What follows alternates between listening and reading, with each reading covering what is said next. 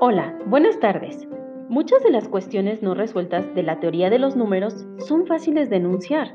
Cualquiera de nosotros las entendería. Sin embargo, las respuestas a estas preguntas se les han resistido a los matemáticos durante siglos. Voy a hablar de un cuento sobre problemas sin resolver.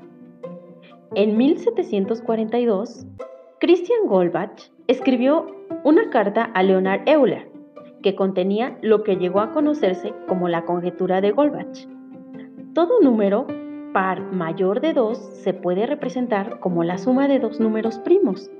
Interesante, ¿no?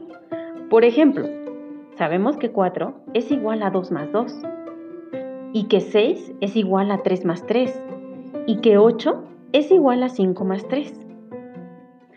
Todo matemático cree que esta conjetura es cierta, y ha sido comprobada por ordenador para los números pares hasta 4 por 10 a la 17, un número demasiado enorme.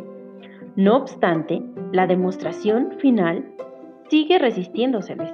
En 2013 hubo un gran revuelo cuando un joven matemático brasileño de nombre Harald Helvort anunció una prueba de lo que se llamó la conjetura débil de Goldbach, la cual decía que todo número impar mayor de 5 es la suma de tres números primos. Y se llama conjetura débil por el hecho de que esta depende de que la conjetura de Goldbach sea verdadera. Si sabemos que un número par es la suma de dos números primos, entonces podemos añadir el número primo 3 para conseguir que todos los números impares sean la suma de tres números primos. thank you